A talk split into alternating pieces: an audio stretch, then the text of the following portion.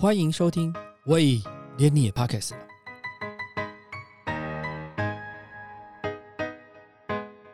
大家好，我是威廉。时尚产业常常被说成是不环保的产业，在制造过程中需要大量的水跟化学药剂，特别是快速时尚盛行的今天，许多衣服要不是常常没有穿过，或是只有穿过几次，就会被丢弃。另外，我们所熟知的时尚品牌，为了确保产品的品质跟价格市场，往往都会定期销毁过季的库存商品。看到这些对于环境产生的负担，曾经在 Armani 担任亚太区商品规划及采购负责人的台湾女孩郭诗云，开始质疑这样的时尚产业运作模式。她在二零一六年跟伙伴一起建立了一个叫 Loveco 的永续时尚平台，希望能从时尚产业的内部改变现行体制。郭诗云的 Loveco。是一个建立在区块链上的数位平台，可以为每件衣服建立独一无二的身份证明，来追踪衣服的去向，防止穿不到的衣服在淘汰后去污染环境。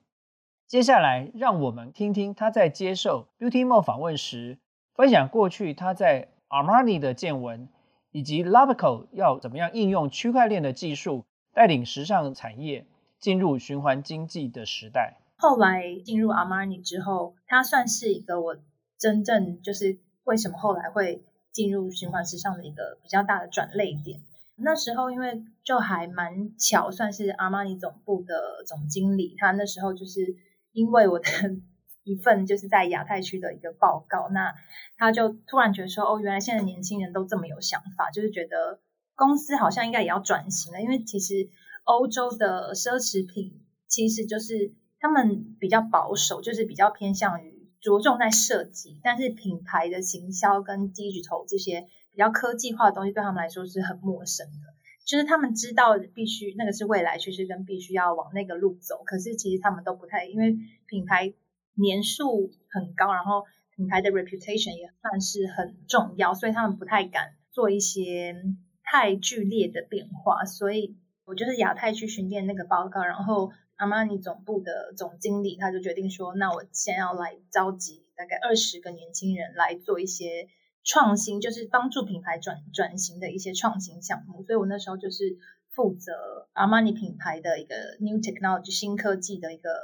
new project 这样子。所以就在那段时间，就是也是做了蛮多 research，然后我们那时候也都报告给了就是所有阿玛尼集团的算是 top management，那。”就是包含 CFO 这些什么的，然后他们那时候其实都觉得说，对品牌就是要往这个方向走。但你也知道，就是因为大品牌就是通常决定的速度跟行动的速度都非常的缓慢，所以很多就是虽然是好的 idea，但最后可能都会被一些内部派系斗争，就是被挡下来这样子。其实阿玛尼它是它是有自己的工厂，也有外包的工厂，基本上是自己的工厂比较多。所以 collection 的话会分成，就是他们会每年每年都会去生产的布料，就是他们会有一定的库存量。其他比较 seasonal 的 collection 上游的采购可能就会去看哦这一季的布料哪些哪些是比较特殊的，然后我们 buyer 就会再去看说哦那我们觉得这几个布料是今年就是可以去发展成 collection，然后 style office 会再 report 给我们，所以我们是。算是后端的采购这样。那以我们采购产品来说，通常看不同的 region，就是像日本的话，他们的 C 度可能就比较高，因为他们的采购是真的很厉害，很会会买。然后中国的话就 有一点恐怖，就是可能三四十趴差不多。所以其实你可以想象，就是每一个 region 可能就是百分之六十五十六十左右的衣服。就是 dead stock，因为已经买了，就是已经做，但是就是没有卖出去，所以最后可能就会进入 outlet 或是 family sales，或是我们也不知道他去了哪里的情形。对，那以阿玛尼像这么久的一个品牌来说，就是其实算下来，它的 dead stock 真的是也是蛮可观的。因为其实阿玛尼它不止，它就是男装、女装阿玛尼，然后还有 Emporio，然后还有 X，然后又有之前还有 Collection，然后又有 就是它的 collection 非常非常多，所以它的 data 就是非常非常的可怕，因为太多，所以所以那时候我们就是总经理，我们做这个新的 project 的时候，就是有提议可不可以减少一些 collection，就是他后来阿曼尼老先生本人那时候就是他。终于答应说把 collection 砍掉，因为他本人是很不愿意砍掉他自己 create 出来的这些品牌支线，他是每一个支线他都想留着，所以那时候就是我们以 buyer 的角度，我们会觉得，因为其实就是你如果看其他奢侈品牌，他们其实没有那么多支线，所以他们在推品牌的路上也是比较方便。像迪奥就是迪奥，它没有一些什么迪奥什么什么乱七八糟，所以就是大家就知道哦，我就是买迪奥。可是阿玛尼它有诶，就 Emporio，然后有这些，其实很多人有很 confuse，他们分不太清楚。像我们在中国，很多中国消费者就说啊，阿玛尼不就是 Emporio 吗？我说没有没有没有，就是阿玛尼才是第一线，才是最贵的那个。就他们也分不清楚到底 Emporio 跟 George 到底有什么差别。所以就是以越来越年轻化的消费者来说的话，其实。太多支线是会导致他们 confuse，所以比如说在 pricing 的一些架构上面，也会造成一些消费者没有办法理解为什么哦，就是差别在哪里这样。所以就是这些也是其他一些比较 secondary 的原因，但是以整体来上的话，Armani 当初的问题就是它的支线比较多，所以它的 data 会会更多。我们真的生产太多太多衣服，像现在，因为尤其是 e-commerce 后来又不断的 push 跟 social media，然后大家越来越方便可以买东西，或是路边的一些摊贩等等，就是大家可能塞满了衣橱之后，然后可能很多衣服一两次也后之后就不会穿了这样，所以时尚浪费算是一个比较大的问题。我们会觉得说，第一个首要的短期目标去解决这件事情，因为有些呃 organization 可能会觉得说，循环时尚就是要去 focus 在 circular design，就是循环设计这件事情。可是像我会觉得说，嗯，没有办法突然间停止，叫所有的品牌都停止生产，因为这样可能会数十万人或是千万人可能会损失他们的工作，就是整个经济系统已经。被卡住，所以变成我们要先去解决，说我们把这些已经生成出来的衣服，应该要怎么样让它延续生命，跟最后不进入 landfill。因为如果进入 landfill，然后最后再再去烧毁这些衣服的话，其实二氧化碳的生成会更可怕。如果看到很多像 a d m a x H&M，其实他们之前都会焚烧。那现在像法国已经也都开始政府规定说，不可以再焚烧任何所有衣服类的东西。所以其实像现在品牌都很多。也在开始想说，那怎么样可以去减少他们的库存，然后怎么样去帮助循环这件事情的发生？可能不只是二手的消费，可能也是再去产生新的衣服，而不是让它就是躺在仓库里面。我觉得我们应该算是第一个去提出 circular fashion 在 consumption 这块的理论，因为我们当初在二零一六年一六一七就是。生成第一个所谓的 circular fashion 循环时尚的概念的时候，我们就是因为我们那时候看到的是第一个纪录片叫做 The True Cost，就是看了之后你真的会吓死，就觉得天，因为我们我们那时候也是在 research 的过程中才发现，哇，原来快时尚的跟这些时尚浪费是这么严重的一件事情，所以他们主要是几个 organization，就是 Eco Age，然后跟 Fashion Revolution 这两个。organization，那我们那时候消费者这一端的一个循环时尚的概念出来的时候，我们就有去跟他们聊。那因为他们算是 sustainability 在时尚界的算是领头羊，那我们就去讨跟他们讨论。那他们那时候的意思就是说，没有循环时尚消费这种东西，循环时尚就是 design，就是你要设计的让这个产品它是可以再被使用。所以那时候我们二零一七年推出这个。Shop and give 就是就是很比较早以前的概念，就是 give and shop，就是你买了之后，然后消费者可以再 give back，就是给其他人，可能就有点类似 sharing economy 的概念。就是你在 give back 的过程中，你可以累积一些 discount 或是所谓的 lava coin，然后再去刺激你的第二次消费，就是让你整个消费的循环是发生，就是都是发生在整个平台上面。那我们是一直跟 industry 里面的一些 players 去算是 promote 这个循环消费的一个概念，然后一直到二零一九年，我们那时候 launch 了 Circular Fashion Summit，就是我们觉得这个东西应该要被更多人知道。就像我刚刚说的，扣起来那一环，就是最后衣服卖出去了之后要怎么去处理。那这个东西如果没有数位的平台去把资讯都连接起来的话，最后就算你是卖二手，你也只是在卖衣服，资讯还是不流通。如果资讯不流通的话，衣服最后还是会进入 landfill。所以我们二零一九年 launch 这个这个 fashion 的时候，就是其实还蛮幸运，是刚好那时候 Fashion Pact 跟开云集团他们就是也是定下了一些 sustainability 的 industry 的一个目标这样子。那那一年就我们第一次办这个峰会，然后就蛮多大品牌都有来参加，包含 Hermes 啊、Chanel 啊，然后 Balenciaga 这些 Nike 啊、Adidas 都有来参加。那可是。其实大家喜欢这个新的概念，但是觉得说不知道怎么落实，就是其实大家还所有的大品牌还是有一点害怕的。但是到二零二零年，就是疫情的关系，我们就发现，哎，突然间大家都清醒了，就觉得说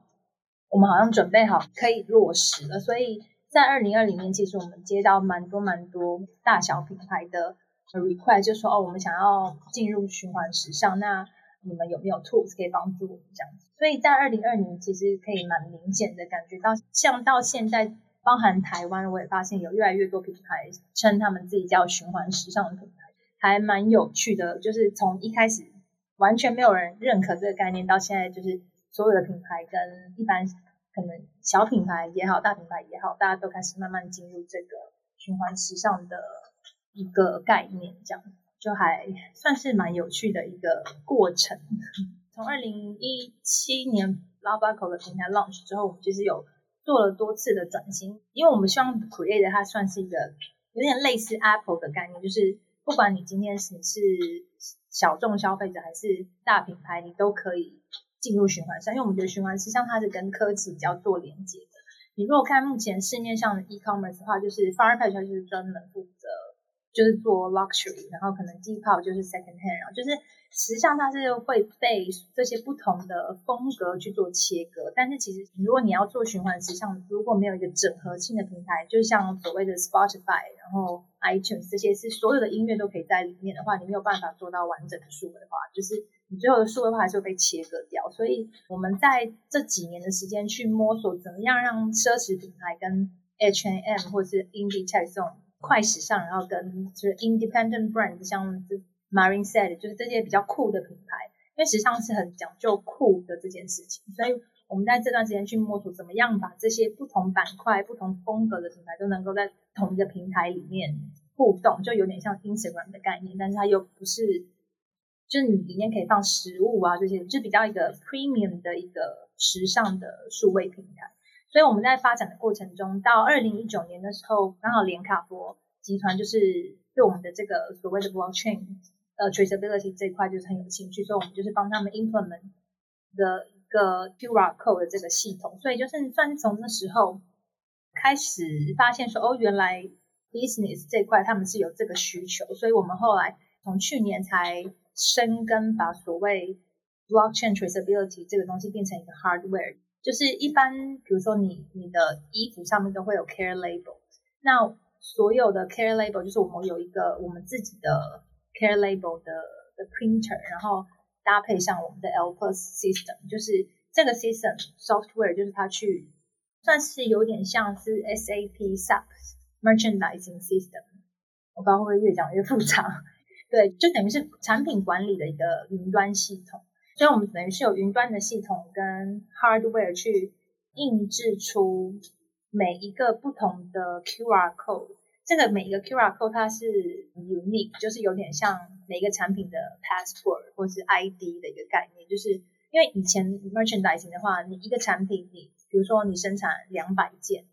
就两百件都是同一个型号，就是。没有不一样，可是我我们的我们称为 digital IoT digital label，就是每一个产品都有自己的型号，所以当你在 trace 这件衣服发生什么事，被谁买了之后，跟他二手卖出去了，又转给谁了，然后又卖给谁了，这些所有的资讯都可以在这件衣服的 ID 上面，就是不断 trace 下，就是做下去。因为以前的旧的 merchandising system 是你看到这个产品，你可能卖出去十件，然后就是减十，所以你可能还剩假设剩五件，然后你也不知道那时间去哪了，但你就知道你你的 merchandising 的系统里面就会看到说我的 stock 还有五件，然后少了十件这样。可是这个我们的呃云端的系统，就是你看到这十件卖给了他，然后他又转给了下一个人，比如说做了一个 swap，或是又一个 second hand sales，然后或是他又。给回去品牌，就是你可以透过这个系统，你可以呃要怎么讲 take back，就是品牌可以问说你还使用这个产品吗？你不使用的话，我可以把它回收回来去做新的 upcycling 的产品。所以就是利用溯源，就是 IOT 的一个概念去追溯每一件产品卖出去之后发生什么事，然后品牌是有主动权可以 call back，就是 take back 这些产品去。去做回收，或是说是再生，或是 upcycling 的动作，所以就等于帮助品牌去增加了更多资讯 data 的 data points，根据溯源追溯，就是每个产品发生了什么事。那其实这些 data 就可以去帮助品牌方了解说，哦，原来我的这个产品，它原来它卖出去之后还又卖给了这么多人，或是哦，原来我这件产品卖出去就。要穿一辈子，他可能就不卖了，或就是有更多更多的 data 可以去帮助品牌去了解说，原来我的产品它卖出去之后发生了什么事情。那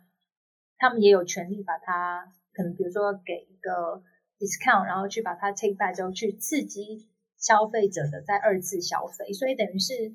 帮助整个品牌跟消费者之间做一个双向的 relationship 的一个一个概念，这样。